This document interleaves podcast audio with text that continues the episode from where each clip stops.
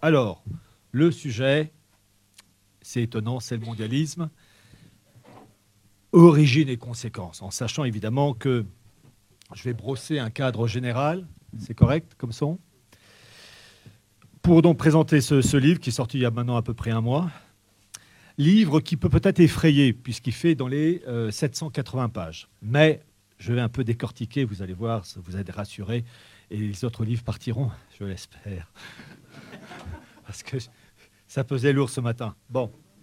Alors, c'est un livre qui fait donc environ 780 pages, mais en fait, vous avez 240 pages à peu près de rédaction de ma part, euh, introduction, quatre parties, avec des sous-parties, une conclusion, et chaque partie traite euh, de l'Ancien Testament, de la monarchie française en lien avec le mondialisme déjà à l'époque, de l'importance du judaïsme dans la Révolution française avec Napoléon Ier, et on vit sur cet acquis, et je mets acquis avec des guillemets, et puis d'un autre sujet, euh, le sionisme, le nazisme, où j'ai pu montrer des accointances entre le nazisme et, le, et les principes sionistes. je sais que ça, va, ça peut choquer, mais j'ai pu montrer en particulier que euh, l'un et l'autre sont des miroirs inversés. Mais il faut, évidemment apporter des preuves. Et donc une conclusion. Et ces 240 pages accompagnent environ 540 pages de pièces d'archives français, anglais, allemand, italien et hébreu. Toutes les pièces euh, d'archives en, langue étrangère sont toutes traduites en français par des professionnels. Euh, j'en ai eu pour 5000 euros de traduction, mais je voulais que ça soit fait par des pros, surtout quand il s'agit de sujets euh, délicats comme le sionisme, comme j'ai fait traduire huit pièces d'archives en langue allemande sioniste, pièces d'archives sionistes, euh, et vous auriez vu la réaction des personnes qui ont traduit ça quand elle, m'a accueilli, la personne pour, euh, le chèque, elle était abasourdie parce qu'elle avait traduit sur, en fait, c'est dans les textes, comment les Juifs vont établir leur primauté dans le monde. C'était un texte de décembre 1918 la personne était ahurie.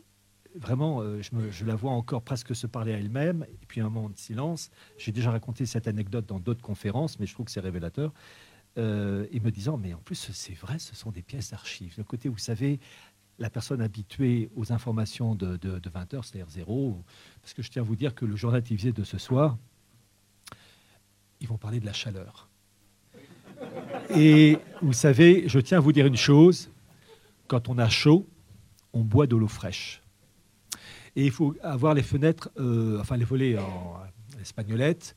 Ça fait un peu barrage parce qu'on n'a toujours pas compris qu'il fallait faire. Enfin bon, bref, la, débilité des informations, mais les véritables informations, elles ne passent pas.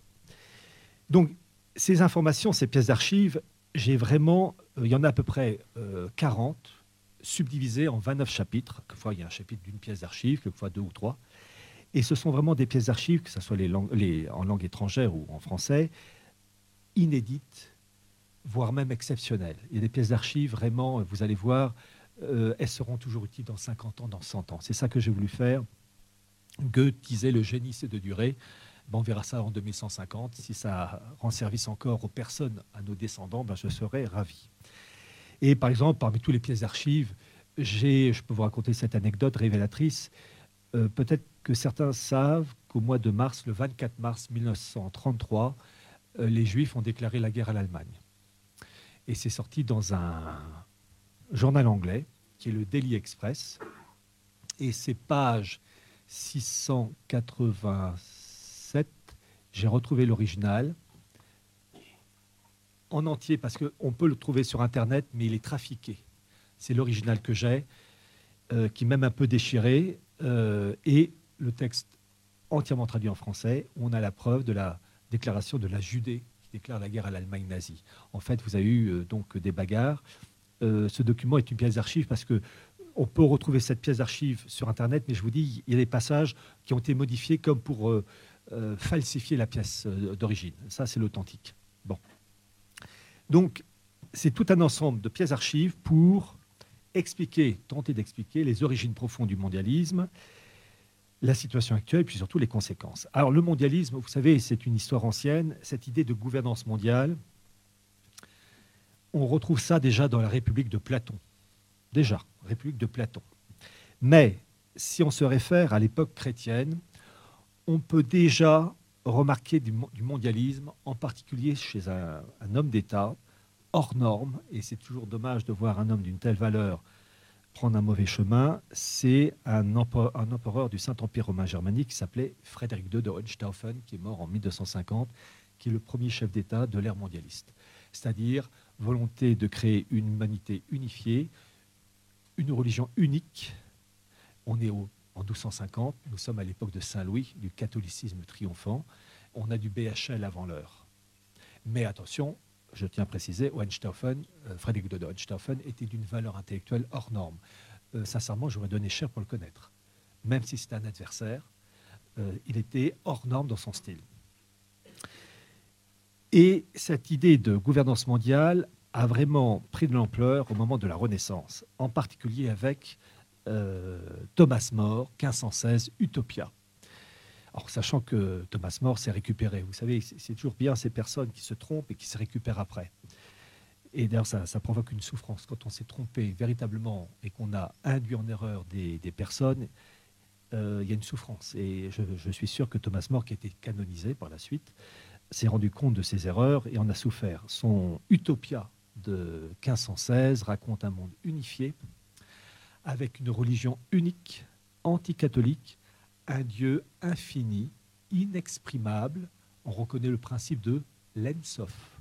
L'Ensof, c'est le Dieu infini, le Dieu inexprimable de la Kabbale. De la Kabbale. C'est-à-dire la Kabbale, c'est l'interprétation ésotérique du judaïsme. On est en plein pays Qatar, si le catharisme a pu se développer au XIIe, XIIIe siècle, c'est à cause de la Kabbale. Vous avez six époques dans la Kabbale. À l'époque du XIIe, XIIIe siècle, on l'appelait la Kabbale espagnole, car son siège était dans le sud de la France, ici, et en Catalogne. Et lorsque vous avez par exemple le catharisme avec le Dieu bon et le Dieu mauvais, c'est la Kabbale. Quand vous avez le principe chez les Cathares de la migration des âmes, dans la Kabbale, ça s'appelle le Gilgoul. En fait, le catharisme, c'est une expression de la Kabbale, d'un catholicisme dévié, dévoyé. Quand on s'intéresse à un fait, on doit toujours s'intéresser à la cause. Toujours. Et quelquefois, les causes sont anciennes. Je vous cite un seul exemple. Enfin, je pourrais même en citer plusieurs, mais un cas, par exemple, quand vous regardez la répartition religieuse en Allemagne, vous avez le sud et l'ouest catholique, et le nord protestant. C'est-à-dire qu'en gros, la frontière, c'est la frontière du Rhin, la, rive gauche du Rhin est catholique et le sud, la Bavière en gros, catholique. Le reste est protestant. Donc depuis la Renaissance, depuis Martin Luther. Pourquoi pas l'inverse? Pourquoi pas le sud et l'ouest protestant et le reste catholique Je vous pose, se pose la question. Bien, en fait, la frontière entre le monde catholique, en sachant que l'Allemagne est complètement paganisée, mais enfin, il reste. Bon. La frontière entre le monde catholique et protestant allemand correspond exactement à la frontière du limes romain c'est-à-dire qu'en fait, les zones allemandes qui sont restées catholiques sont celles qui ont connu l'occupation romaine. Donc une tourne d'esprit romanisée. Et ceux qui sont devenus protestants, ben, c'était les barbares qui n'ont pas connu l'occupation romaine. Très intéressant. Montrer qu'un événement, il y a 2000 ans, a conditionné tout un peuple, la vie d'un peuple. Je peux vous citer cet autre exemple. Tout simplement l'ex-Yougoslavie, vous avez la partie nord, Slovénie, Croatie, catholique et d'écriture latine, le sud, la Serbie, d'écriture cyrillique et orthodoxe, et puis entre les deux, la zone de, mélange, la Bosnie, avec mélange de croates, de, serbes, catho, orthodoxes, et avec une présence aussi musulmane du, fait de l'occupation ottomane. Pourquoi le nord est catholique latin et le sud orthodoxe cyrillique? Eh bien, pour comprendre la situation actuelle, il faut remonter à l'an 395 après Jésus-Christ. Pourquoi? L'Empire romain s'est scindé en deux, l'Empire romain d'Occident, l'Empire romain d'Orient, et la césure s'est faite au niveau de l'actuelle Bosnie-Herzégovine. C'est que la partie nord, qui allait devenir la Croatie, a fait partie de l'Empire romain d'Occident catholique latin, et la partie sud, qui allait devenir la Serbie, a fait partie de l'Empire romain d'Orient, Constantinople, donc orthodoxe cyrillique. Donc c'est ça que je fais comprendre. On vit une époque de la télécommande, marche arrêt. Pour comprendre des événements, il faut faut remonter 1000 ans, 2000 ans en arrière. Et ça, on n'a pas ce réflexe. Donc, Utopia de Thomas More, sorti en 1516, un monde unifié, un monde anticatholique où les principes du catholicisme sont évacués, pas de Sainte Trinité, un Dieu unique qui correspond à la cabale euh, de l'Ensof, pas de sacerdoce catholique. Et très moderne, cette population mondiale unifiée doit déménager tous les dix ans pour ne pas s'enraciner. L'éloge du nomadisme. C'est vraiment très moderne. Un autre euh, qui a joué un grand rôle dans l'idée d'une gouvernance mondiale, c'est un moine français qui s'appelait Émeric Crusset, 1623, le nouveau ciné, ciné C-Y-N-E accent aigu E, pour cinéas. Cinéas, c'était le nom d'un conseiller du roi Pyrrhus à l'époque antique, qui parle d'un monde unifié, un Dieu infini. Le catholicisme est toujours évacué, un Dieu unique. Libre-échange absolu, capitale de ce monde, avec une monnaie mondiale, capitale de ce monde unifié, Venise, au lieu de la finance. Et certains disent c'est l'endroit où on a inventé le ghetto. Et le ghetto était consacré à qui vous savez. Donc c'est révélateur de voir que le choix de la capitale de ce monde unifié devait se trouver dans une zone appartenant à une communauté bien spécifique. C'est jamais Helsinki ou Tananarive. Hein. Autre ouvrage aussi de gouvernance mondiale, c'est un Anglais qui s'appelait Francis Bacon, qui en 1627 a écrit La Nouvelle Atlantide. Là aussi, bis repetita, monde unifié, monde mélangé, monde indifférencié, un Dieu unique qui correspond exactement au principe de la Kabbale, et déjà l'éloge, alors le mot n'est pas utilisé, du transhumanisme, amélioration du corps euh, et du cerveau, combattre le vieillissement. On a déjà l'idéal du transhumanisme. Pour vous montrer que les mots MAUX d'aujourd'hui sont anciens. C'est ça que les gens ne comprennent pas. Ils croient que ça a commencé il y a 20 ans, 30 ans, 50 ans. Non, non, non, la vérole est ancienne. Bon. Et la vérole, elle va s'amplifier au XVIe, XVIIe siècle avec un événement qui marque encore notre époque, et quand je dis marque, euh, conditionne notre avenir, la grande puissance financière, le Wall Street de l'époque, c'est fin XVIe siècle, les Pays-Bas, qui à l'époque s'appellent les Provinces-Unies. Et la puissance financière hollandaise, elle n'est pas hollandaise, elle est marane. Ces fameux maranes, c'est-à-dire ces juifs portugais et espagnols, qui s'installent aux Pays-Bas, Provinces-Unies à l'époque, et qui constituent au XVIe, XVIIe siècle le Wall Street de l'époque, avec idée donc déjà dire, d'établir des échanges commerciaux entre pays et, si possible, d'abolir les frontières de ces États. Mais les Pays-Bas, c'est un peu petit pays, et vous allez avoir la grande bascule qui conditionne encore notre époque, où vous avez en Angleterre, dans les années 1650, le dictateur Cromwell, qui fait une, révolution, qui va d'ailleurs décapiter le roi d'Angleterre, et vous allez avoir un accord conclu entre la communauté marane, juive marane des Pays-Bas, dirigée par Menasseh ben Israël, et Cromwell. Vous aviez vous n'aviez plus de juifs en Angleterre depuis 1290, où le roi Édouard I ou Édouard II avait expulsé tous les juifs d'Angleterre. L'Angleterre, j'ose à peine utiliser une expression des années 30, est Judenfrei, c'est-à-dire qu'il n'y a plus de juifs. Euh, au sens vraiment littéral du terme, sauf deux ou trois euh, types perdus à Londres. Et en fait, vous allez avoir un accord entre Menasseh ben Israël et Cromwell, qui est protestant, puritain. Il y a donc une alliance entre le monde protestant, adepte de l'Ancien Testament, comme les Juifs, pour qu'il y ait une véritable bascule du Wall Street hollandais direction la City de Londres. Et la chose se fait dans les années 1658, 1660, 1662. Donc on a la puissance financière, le Wall Street hollandais, qui déménage pour s'installer à la City de Londres. Et bien depuis, ça perdure. La City de Londres est la grande puissance financière avec son enfant, Wall Street, euh, donc aux États-Unis. Donc c'est très intéressant de savoir et de comprendre que les Juifs de l'époque ont estimé qu'il fallait qu'il y ait un pays qui soit suffisamment fort politiquement et militairement pour être un outil pour le monde de la finance. Les Hollandais n'étaient pas assez puissants politiquement et militairement pour imposer les vues de la puissance financière juive de l'époque. Donc il fallait un pays plus puissant. Un pays catholique, c'était impossible. Un pays protestant, oui. C'était le cas de l'Angleterre. Donc les concepts sont anciens. Cette idée de monnaie mondiale qu'on retrouve donc euh, chez Émeric Crusset, cela a explosé en particulier avec euh, les accords de Bretton Woods en 1944, où vous avez eu cette volonté de mettre en place, euh, par un homme représentant la City de Londres, le Bancor. Il s'appelait Keynes.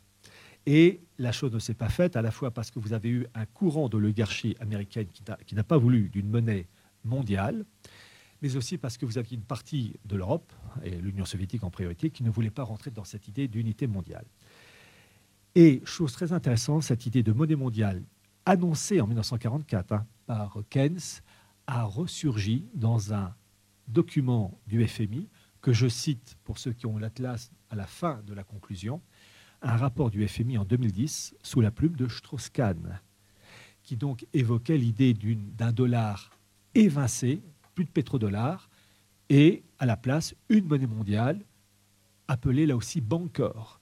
Et si Strauss-Kahn a sauté dans tous les sens du terme au Sofitel, c'est que en fait,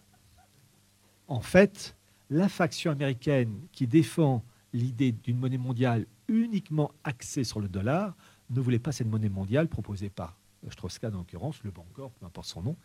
Et donc, ils ont trouvé, ils ont utilisé sa faiblesse pour qu'il dégage. Donc, pour vous montrer que euh, cette idée de monnaie mondiale n'a pas surgi avec Strauss-Kahn, n'a pas surgi en 1944, ça surgit bien avant. Mais la City de Londres a relancé le, le projet d'une monnaie mondiale en janvier 1988. Préparez-vous à la monnaie mondiale. Alors, cette couverture de The Economist est sortie en janvier 1988. Alors, vous avez la couverture, vous avez la table des matières de la revue pour authentifier euh, le, sujet, et vous avez l'original en anglais, et ensuite entièrement traduit en français. Cette couverture est disponible euh, sur Internet, mais vous savez, le principe des pixels faisait qu'on ne pouvait pas euh, reprendre le, document. Je l'ai trouvé à la bibliothèque François Mitterrand, la revue scanner, etc. Petite histoire, pour avoir l'autorisation de publier cette couverture, il fallait avoir les droits d'auteur, l'autorisation de la part de euh, la revue The Economist. Ils auraient dit non, je ne pouvais pas publier cette couverture en couleur. Ils ont dit oui, moyennant un chèque uniquement pour la couverture de 500 livres, soit exactement 578 euros. Pour une couverture. Mais, comprenez, dans 50 ans, dans 100, ans.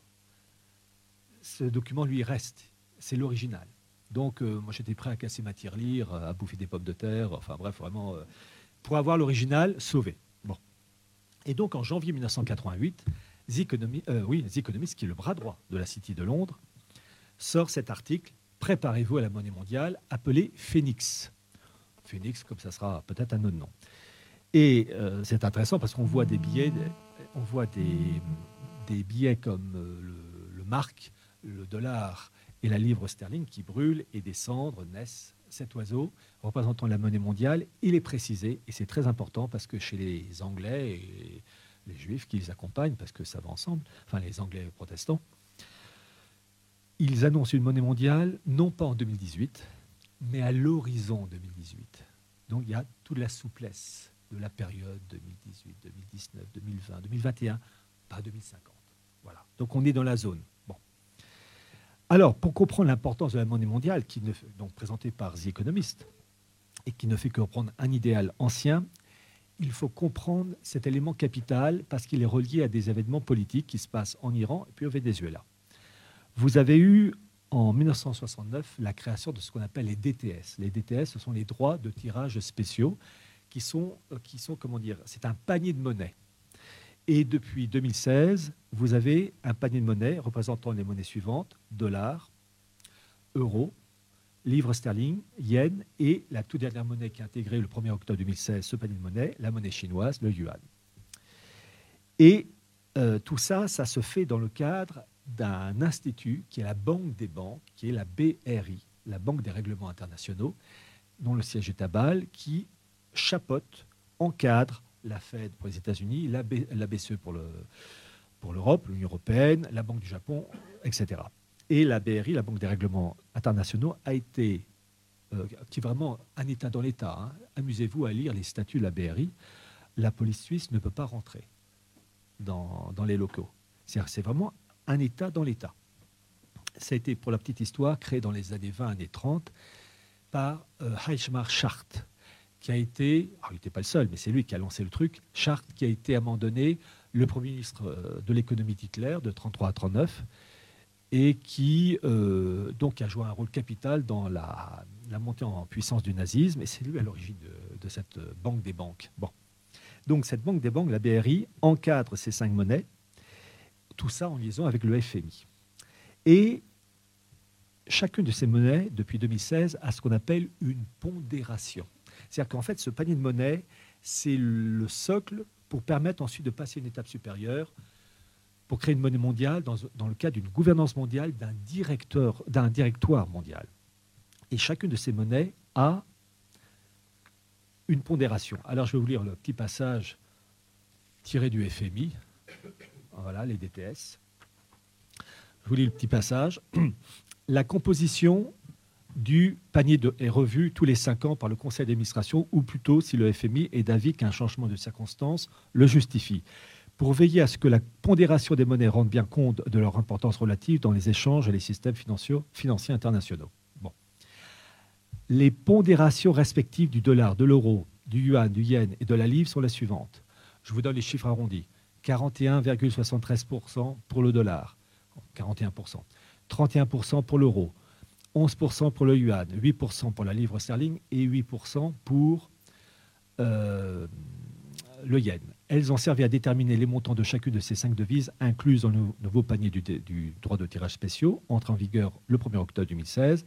Et si rien ne se passe euh, jusqu'en 2021, ce n'est qu'à partir de 2021 que cette pondération sera modifiée. Alors, chaque État a donc une monnaie avec une pondération qui doit normalement être modifiée pour 2021, sauf événement important. Qu'est-ce qui se passe au Venezuela Venezuela, c'est riche en pétrole et en or. Et vous avez une faction de l'oligarchie enfin, américaine qui veut mettre la main sur le Venezuela pour contrôler la production de pétrole. Et s'ils arrivent à contrôler la production de pétrole et d'or, parce que Venezuela est riche en or, pour la nouvelle pondération du dollar dans le panier de monnaie préparant la monnaie mondiale, ils auront des cartes en main pour pouvoir dire, bah, écoutez, les 41%, les 41% euh, on exige plus dans le panier constituant la future monnaie mondiale. S'ils ratent le contrôle, s'ils n'arrivent pas à contrôler le Venezuela à cause de la Chine, à cause de la Russie, eh bien, ils n'auront plus cette manne sous la main et donc ils auront moins de cartes euh, à, jouer, donc la pondération baissera. En fait, ce qui se passe au Venezuela, c'est pour la, future monnaie mondiale. Pareil pour l'Iran, où se greffent aussi des raisons d'ordre spirituel, dans, le, dans, ce sens que euh, l'Iran est l'ennemi d'Israël, pour la mise en place du Grand Israël. Vous savez, le Grand Israël qui a été déjà annoncé euh, par Théodore Herzl. Donc, se greffe toujours dans ces histoires-là des choses purement matérielles, la, fameuse pondération de, des, monnaies, mais aussi toujours des, référents religieux. Et le drame, je pense par exemple à un homme de valeur comme Michel Drac, c'est qu'il ne voit que lui l'aspect matériel, qu'il faut certes voir, mais il faut voir aussi l'aspect spirituel l'Iran, on ne peut pas comprendre l'Iran si on ne met que le pétrole. Il faut comprendre qu'il y a une affaire de pétrole, évidemment, mais aussi une question d'ordre spirituel, puisqu'il y a le grand Israël euh, dérive du Nil jusqu'à l'Euphrate, et que l'Iran bloque cet idéal défendu par la faction sioniste. Alors, là, donc, on assiste actuellement à une politique de la part de la Russie et de la Chine pour empêcher le contrôle euh, par les États-Unis du Venezuela. Vont-ils réussir? Vont-ils rater? En tout cas, une chose est sûre, s'ils ratent, les États-Unis marqueront un point pour euh, une meilleure pondération du dollar au sein de cette future monnaie mondiale. Cette idée de monnaie mondiale va de pair avec la mise en place d'une gouvernance mondiale et de blocs continentaux. Et là aussi, et c'est ça qui est bien avec nos ennemis, c'est qu'ils nous préviennent.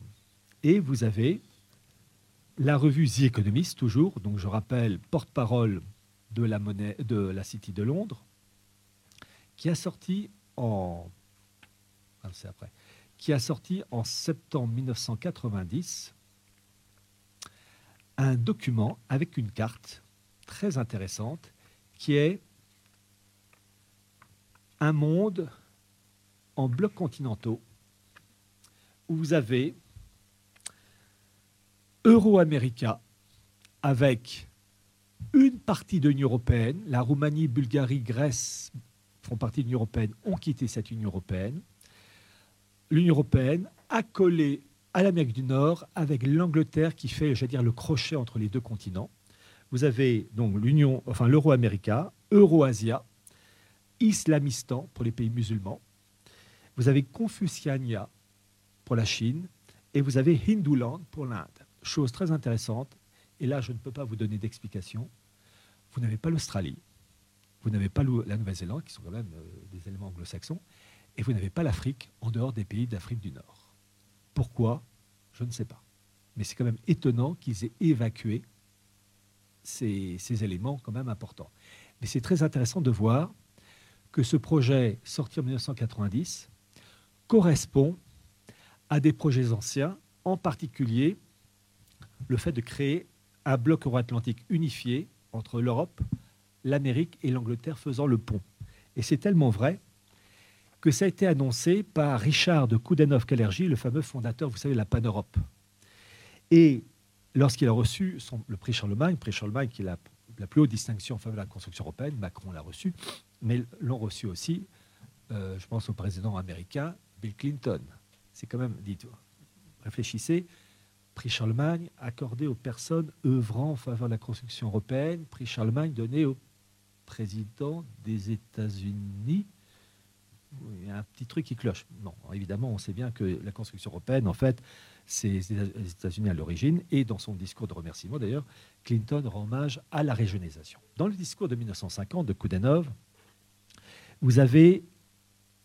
Ah, avant de vous le citer, il faut bien comprendre que c'est jamais tip-top. Il peut avoir des variantes. Mais on a en gros l'idée de ces gens-là qui prévoient toujours 20 ans, 30 ans, 50 ans à l'avance. Écoutez ce que dit Koudenov en 1950. Donc il, il part déjà de la CE en préparation en l'appelant l'Union Charlemagne. L'Union Charlemagne ne doit pas seulement être érigée en tant qu'union économique, mais en tant qu'alliance de six États, Allemagne, France, Italie, Belgique, Pays-Bas et Luxembourg. Il s'agit ici ni plus ni moins que d'un renouvellement de l'Empire carolingien sur une base démocratique, fédérale et sociale. Le traité d'Aix-la-Chapelle de janvier 2019, conclu entre Merkel et Macron, c'est pour accélérer ce processus, entre autres en mettant en place ce qu'ils appellent euh, les politiques appropriées dans le cadre de la coopération transfrontalière, vous avez un institut européen, en fait allemand, qui s'appelle l'ARF, l'Association des régions frontalières européennes, dont un, des patrons s'appelait Wolfgang Schäuble, qui était ministre des Finances de Merkel, de faire disparaître la frontière d'État en frontière administrative. Et là, vous créez une euro-région, Alsace-Pays-de-Bade, et vous créez un gros département à l'échelle d'un continent, l'Union européenne. Et donc là, on assiste à la, mise à mort de l'État français. La prise de position de l'Amérique et de l'Angleterre sera absolument décisive pour la mise en forme de l'idée Charlemagne. J'arrive d'Amérique et je peux vous assurer que les Américains seraient heureux d'avoir des alliés forts et puissants sur le continent européen. Cela leur ôterait le, souci de toujours voir se répandre le sang de leurs hommes sur les champs de bataille européens. Et l'Angleterre, n'est-ce pas sa politique traditionnelle depuis des siècles d'empêcher l'unification du continent par crainte de voir ce continent uni se dresser contre les Britanniques. Ce n'est que maintenant, avec la signature d'un pacte atlantique, que cette crainte est devenue sans objet depuis que l'Angleterre, l'Amérique et l'Europe s'associent dans un système de défense commun. Vous avez vu la carte de 1990 de The Economist, c'est ça le projet. Après, vont-ils réussir? Ça, c'est autre chose. Mais en tout cas, le, projet annoncé en 1950 se retrouve en 90 dans The Economist. La réalisation d'une d'une fédération Charlemagne et pour cela dans les intérêts des Anglais comme des Américains. L'Union Atlantique deviendrait ainsi, ein Dreierbund dans le mot d'origine, une fédération à trois avec l'Empire britannique comme pont entre l'Amérique et l'Europe. C'est exactement la carte des économistes de 1990. Le Brexit, en fait, c'est une tentative de faire le pont entre l'Europe et l'Amérique. D'où les problèmes de réglage des intérêts financiers et économiques entre l'Angleterre et l'Union européenne et idem des réglages d'intérêts financiers économiques entre l'Angleterre et l'Amérique du Nord. Mais s'ils réussissent, on aboutira à ce principe de, l'Angleterre faisant le pont entre l'Europe et l'Amérique, d'où cette fameuse carte des économistes vous avez l'Union européenne et l'Amérique du Nord accolés, et entre les deux, comme une agrafe, l'Angleterre, qui fait le pont entre les deux. L'union, euh, le, comment dire, le partenariat transatlantique, le, bloc euro-atlantique dans le cadre du, du, TAFTA, vous savez, le TTIP dans sa version euh, en français, a été arrêté par Trump et relancé à son arrivée en 2017, a été relancé euh, au mois de juillet 2018 et officialisé, et officialisé le 15 avril 2019. C'est facile à retenir, c'est le jour où Notre-Dame a brûlé. Pour vous dire, comme euh, il y, a des marques comme ça. Et l'objectif, c'est de créer un bloc euro-atlantique unifié, d'où les problèmes de réglage avec l'Angleterre, qui est entre les deux pour être, vous savez, comme les deux plateaux de la balance, l'aiguille. C'est un problème de réglage. Vont-ils réussir? Ça, c'est autre chose. Petite remarque, le journal allemand, le Handelsblatt, qui est vraiment le journal de allemande, a sorti un article en septembre 2018 qui n'a pas été repris par les autres journaux allemands et encore moins par la presse française où on n'apprend strictement rien, sauf exception. Je tiens à vous dire, c'est dans le bouquin, vous avez eu en septembre 2018 la création d'un dialogue économique structuré germano-américain qui est unique pour essayer de régler les problèmes, les contentieux économiques entre l'Allemagne, qui exporte beaucoup de voitures aux États-Unis, entre l'Allemagne et les États-Unis, dans le cadre aussi d'une réussite d'un marché transatlantique. Vont-ils réussir? Ça, je ne sais pas. Mais en tout cas, on voit que les Allemands à Berlin et les Américains à Washington tentent de finaliser le projet. Et pauvres de nous, parce que nous, on est pris dans une nasse. Bon.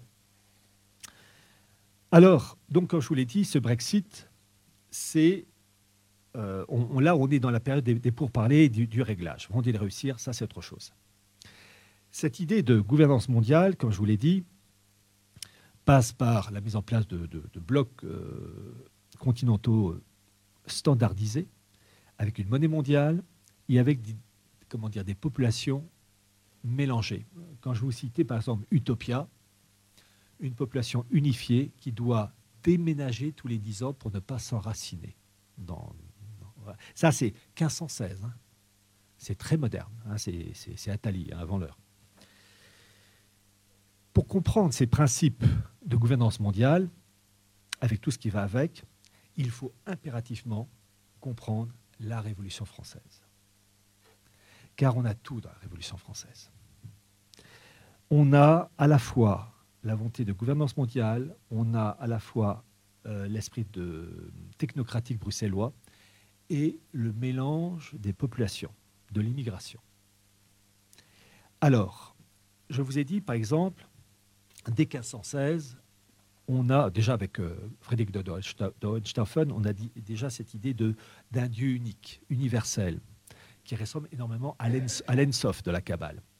Eh bien, pour comprendre la Révolution française, il faut comprendre et connaître le noachisme. Ça, c'est un élément clé.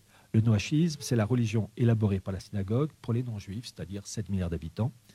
Et les principes clés du noachisme sont anticatholiques. Ils sont pour un Dieu unique. Dieu unique, on retrouve dans les bouquins de Thomas More, Émeric Russet, Francis Bacon ou encore la politique de Frédéric de Hohenstaufen. Surtout pas trinitaire, pas de Sainte Vierge, pas d'Immaculée Conception, pas de sacerdoce catholique, pas d'union hypostatique. Hypostase, substance, union hypostatique. Dans le catholicisme, le Christ est le Messie, vrai homme et vrai Dieu. Ça, ça dégage. Et le noachisme, c'est ça. Et ce noachisme, qui dans la religion élaborée par la synagogue pour les non-juifs, vous le retrouvez dans les principes maçonniques. La maçonnerie, la franc-maçonnerie est née officiellement en 1717 euh, par un Anglais qui s'appelait euh, James Anderson et un, Anglais d'origine française qui s'appelait Desaguliers. En fait, la, maçonnerie est née bien avant 1717, mais elle est née officiellement à cette date-là. Dans le rite écossais, ancien et accepté, vous avez 33 degrés. Le, 17, le 21e, pardon, le 21e degré, c'est le rite, c'est le noachite donc le rite noachite, il faut bien comprendre que la haute aristocratie française et la haute bourgeoisie, ils étaient maçons, ils étaient imprégnés de noachisme. Et le noachisme, c'est quoi? C'est donc, je vous dis, rejeter Sainte Trinité, euh, Sainte Vierge, Immaculée Conception et euh, le sacerdoce catholique. On retrouve ça dans la maçonnerie, mais on retrouve ça tout simplement dans un document adopté par le Congrès des États-Unis au mois de mars 1991 dans un cadre éducatif qui s'appelle l'Education Day, où les, lois noachides sont considérées comme socle de la civilisation américaine. Donc c'est très intéressant de voir l'impact dans l'organisation des États.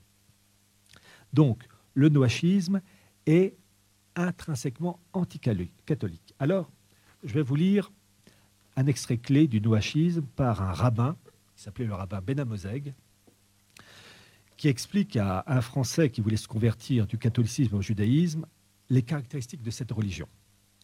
Et il faut la connaître, parce que ce, ce noachisme, en fait, ce sont les droits de l'homme. Et ce qui marque quand même la France et l'Europe.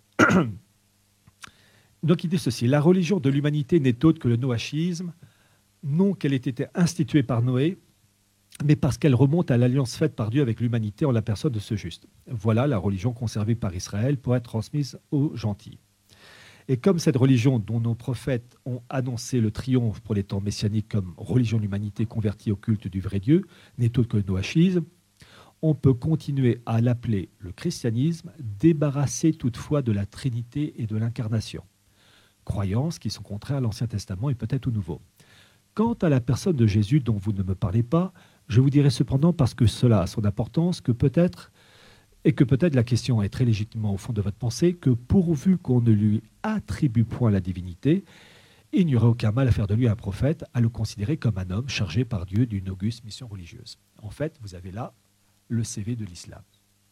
Et d'ailleurs, c'est ça qu'on retrouve toujours dans Utopia de Thomas More, que ce soit Francis Bacon ou Émeric Crusset.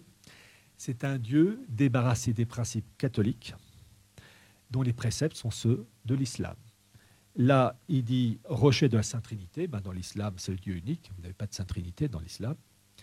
Vous n'avez pas d'incarnation, c'est-à-dire que dans le catholicisme, le Christ est la foi Fils euh, est à la fois homme et Dieu. C'est l'hypostase, la même euh, substance. Dans l'islam, Mahomet est un homme hors norme, mais c'est un homme. Et enfin, euh, comment dire, le Jésus en question, qui est considéré comme un simple prophète. Or, dans l'islam, Jésus est un prophète. Hors norme, mais un prophète. Alors que dans le christianisme, c'est le Fils de Dieu incarné. Donc c'est très intéressant de voir, et je le dis dans les conférences que j'ai pu avoir, c'est que l'islam ne pose pas de problème pour la synagogue car les principes clés de l'islam correspondent aux principes clés du noachisme. Ce qui fait dire d'ailleurs à Benamozeg, au rabbin Benamozeg, qu'il faut mettre en place un catholicisme d'Israël, c'est-à-dire débarrasser, des principes clés du catholicisme, Sainte Trinité, etc., mais ne dit jamais de mettre en place un islam d'Israël parce que les principes sont déjà acquis. Alors je sais que ça choque, ça peut choquer des musulmans, mais je leur demande simplement de voir les faits. Euh, j'ai eu l'occasion de dire dans le passé que l'islam défendait encore des valeurs classiques conservatrices. Je maintiens ce que je dis. Euh, L'Occident a malheureusement perdu des, valeurs qu'on conserve, que les pays musulmans ont encore conservées, mais il n'empêche que le noachisme et l'islam, ça va ensemble. Et une chose qui m'a toujours frappé dans mes lectures, c'est que les élites juives ont toujours haï l'Église jusqu'à Vatican II depuis Vatican II, les élites juives méprisent l'Église conciliaire, sans quoi ils ont raison. En revanche, les élites juives ont toujours méprisé l'islam. Toujours. Je n'ai jamais pu trouver un texte vraiment de, la part des élites juives respectueuses et admiratrices. Jamais. Parce que les principes clés de l'islam ne les a, ces principes ne les ont jamais enquiquinés je dis ça, je demande aux personnes de, réfléchir posément, mais c'est un, un, fait. Je continue. Euh, donc, il n'y a aucun. Alors, je continue. Euh, que pourvu qu'on ne lui attribue point la divinité en parlant du Christ, il n'y a aucun mal à faire de lui un prophète, c'est le cas de l'islam, donc à le considérer comme un homme chargé par Dieu d'une auguste mission religieuse. Je ne voudrais point vous parler avec une trop grande hardiesse, mais cependant, je ne puis vous taire que ce devoir exclut le sacerdoce catholique. Donc toujours, on retrouve les mêmes principes dans Utopia, euh, Francis Bacon, La Nouvelle Atlantide, ou encore le bouquin d'Émeric Crusset. C'est toujours un Dieu unique, débarrassé des principes catholiques et débarrassé du sacerdoce. Dans l'islam, vous n'avez pas de sacerdoce.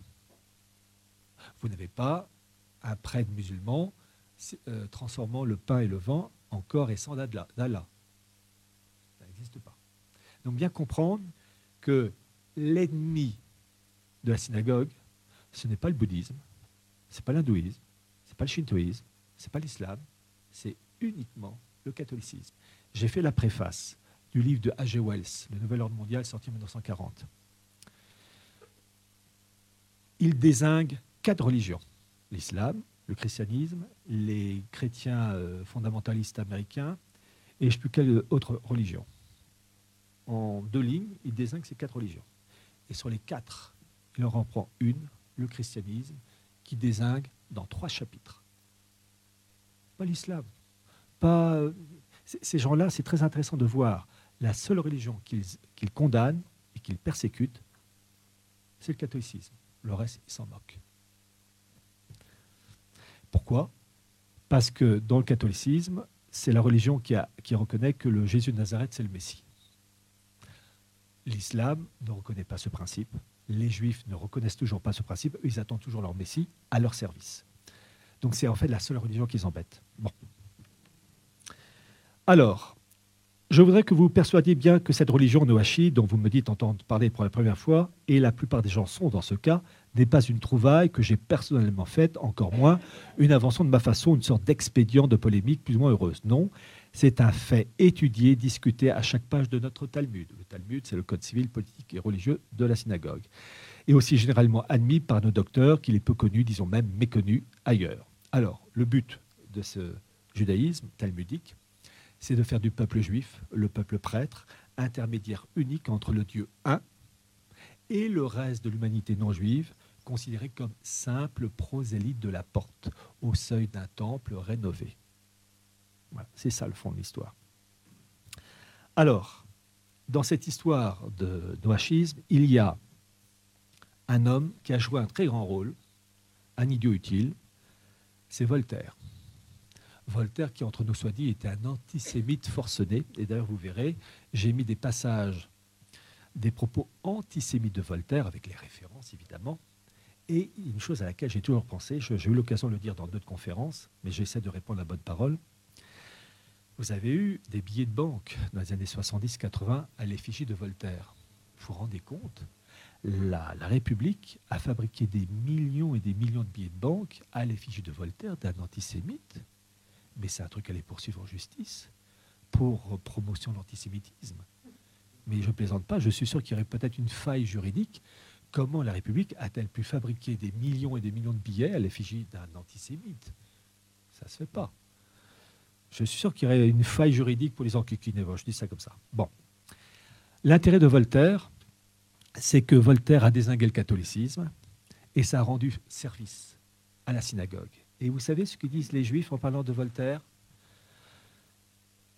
La phrase est très courte. Si Voltaire nous a été funeste, le voltairianisme nous a été éminemment utile. C'est très intéressant de voir comment les Juifs sont contents que Voltaire ait fait le boulot d'écrasons l'infâme, comme il disait. Pourquoi? Parce que l'ennemi de la synagogue, c'est l'Église. Ah, Voltaire, il écrasait l'Église, m'a fait le boulot pour nous, pauvres cons. Ça sera un goy qui va faire le boulot à la place d'un juif. Il n'y a pas mieux. Le goy de service. La voiture balai. Donc c'est très intéressant de voir que Voltaire et ses copains, d'Alembert, Rousseau, Diderot, etc., ont joué un rôle éminemment utile pour euh, détruire le catholicisme, ce qui a abouti à la Révolution de 89 et ensuite à la mort du roi Louis XVI.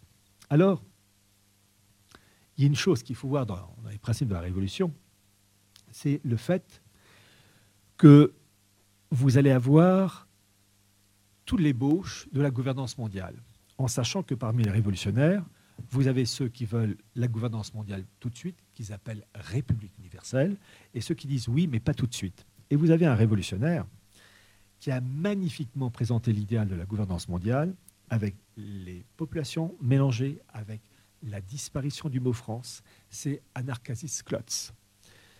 Et vous allez voir la modernité, j'ai mis les, principaux extraits de ces écrits, euh, écrit de 1792 et 1793, son premier livre, La République universelle, le deuxième, La République du genre humain.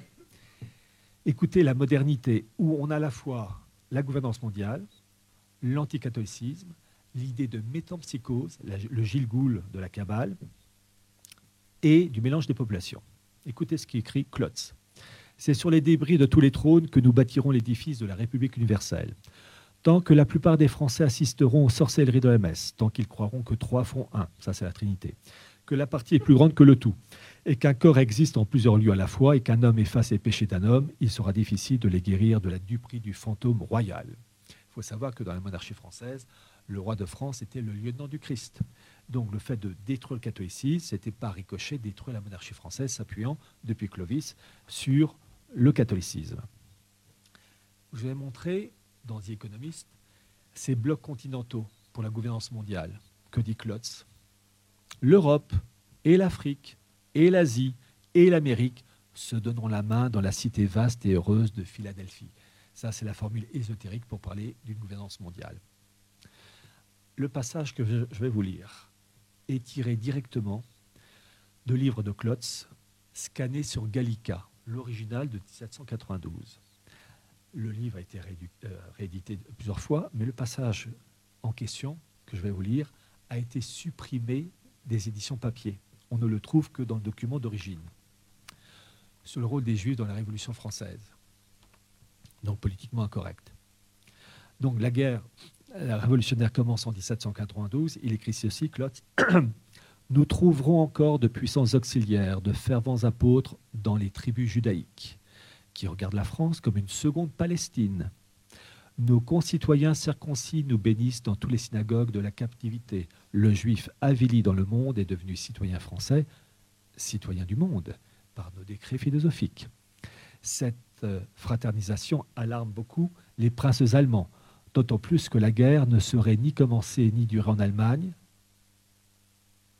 sans l'activité, l'intelligence, l'économie et le numéraire des Juifs.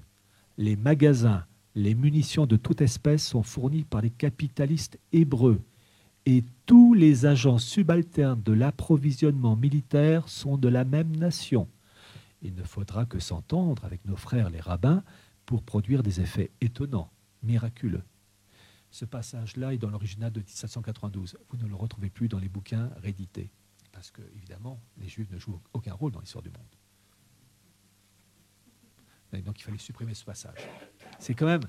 Ce sont deux personnes qui m'ont dit la même chose, qui ne se connaissent pas, qui m'ont dit ben, Moi, j'ai une, édition 2008 ou 2010, mais ce que vous citez là, ce n'est pas dans le livre. Et je suis allé vérifier la, note de bas de page que vous avez mise euh, pour trouver le passage. effectivement, le passage a bien été écrit, mais c'était politiquement incorrect de dire que les Juifs ont joué un rôle capital dans la Révolution de 89 et dans les guerres révolutionnaires. Donc, bien comprendre qu'il y a une volonté d'effacer les traces.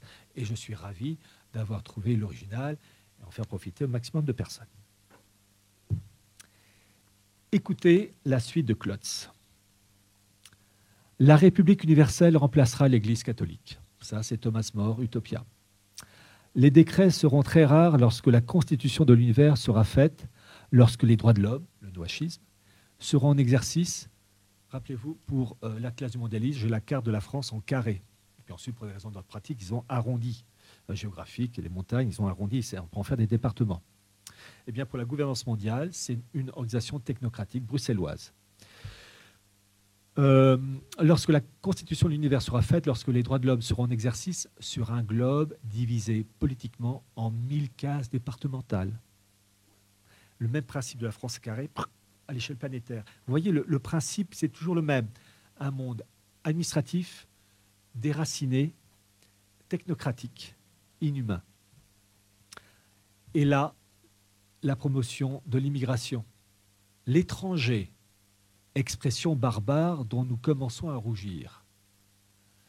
Nous voyons à Paris, à Londres, à Madrid, à Amsterdam plaider sa cause d'un persan, d'un indien, d'un chinois, d'un péruvien, d'un turc, d'un cafre, d'un armédien. On, discute en Europe les intérêts d'un habitant des antipodes et l'on doutera si une assemblée représentative des deux hémisphères peut exister pour le bonheur permanent de l'humanité. Et dans ce monde unifié et mélangé, je ne connais de barrière naturelle qu'entre la terre, le firmament c'est les frontières ouvertes, c'est le mélange des populations. Quand on est à Paris, on est gâté. L'effacement de la France. Mais pour effacer tous les prétextes et tous les malentendus pour, et pour ôter aux tyrans, à nos ennemis, une âme perfide, je demande la suppression du nom français, à l'instar de ceux de Bourguignon, de Normand, de Gascon. Et toujours cette idée de métampsychose, on est en plein pays Qatar, le Jdigoul dans la Kabbale. Ensevelissez-moi sous la verte pelouse pour que je renaisse par la végétation, métampsychose admirable dont les mystères ne seront jamais révoqués, mis en doute.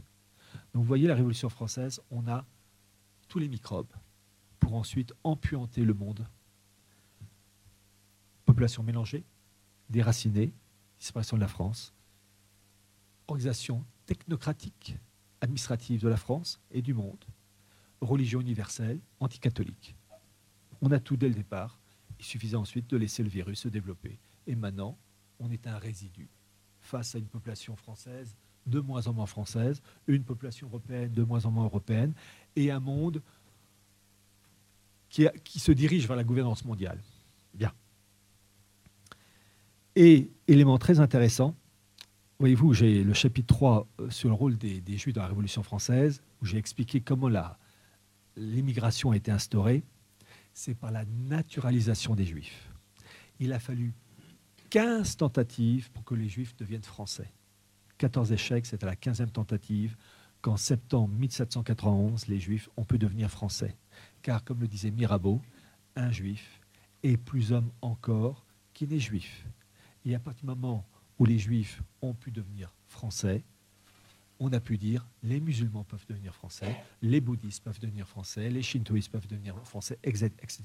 Ce qui faisait dire à, au député Adrien Duport, c'est lui qui a finalisé la naturalisation des Juifs, je le cite, les Turcs, les musulmans, les hommes de toutes les sectes religieuses sont admis, à jouir en France des droits politiques. C'est-à-dire qu'à partir du moment où les Juifs ont eu les droits politiques, bah, c'était la porte ouverte à l'immigration ouverte à toutes les populations de la Terre. C'est ça qu'il faut comprendre.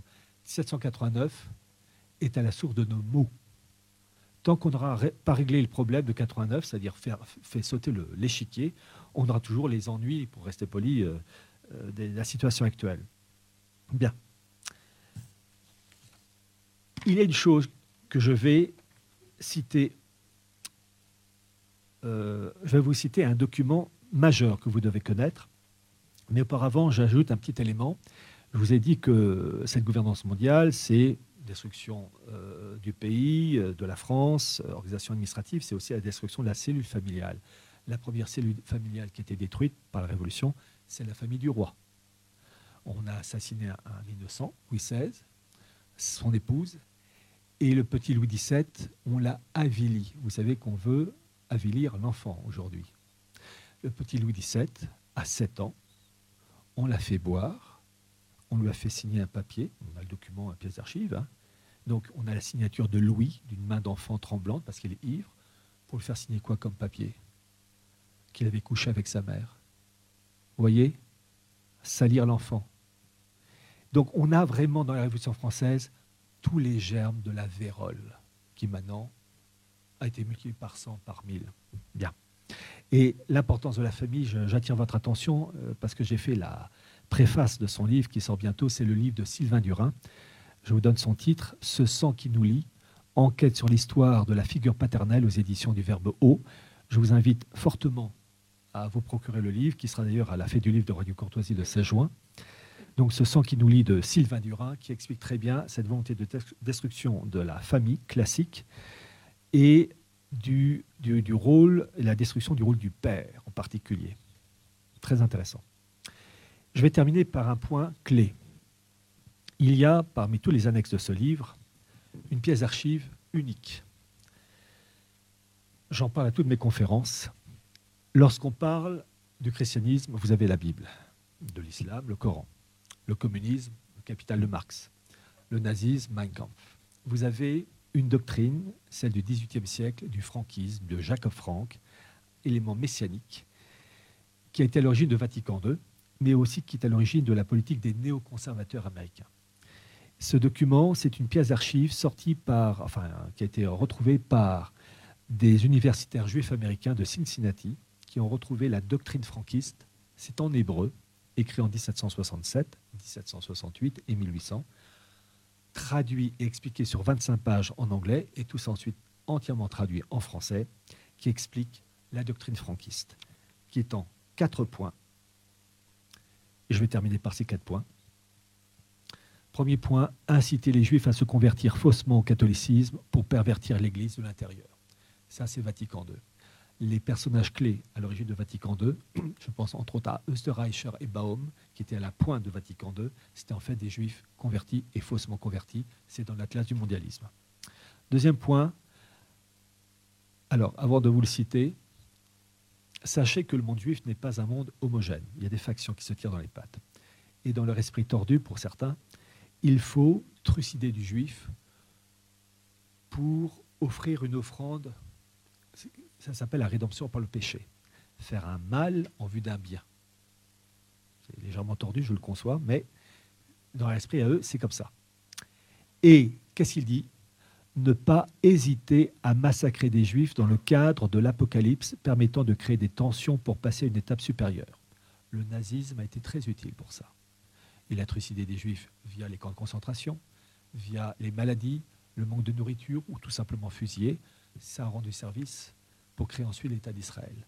On fait un mal en vue d'un bien qui permet de justifier la création d'Israël, chose qui aurait été impossible s'il n'y avait pas eu euh, les morts juifs euh, par les nazis.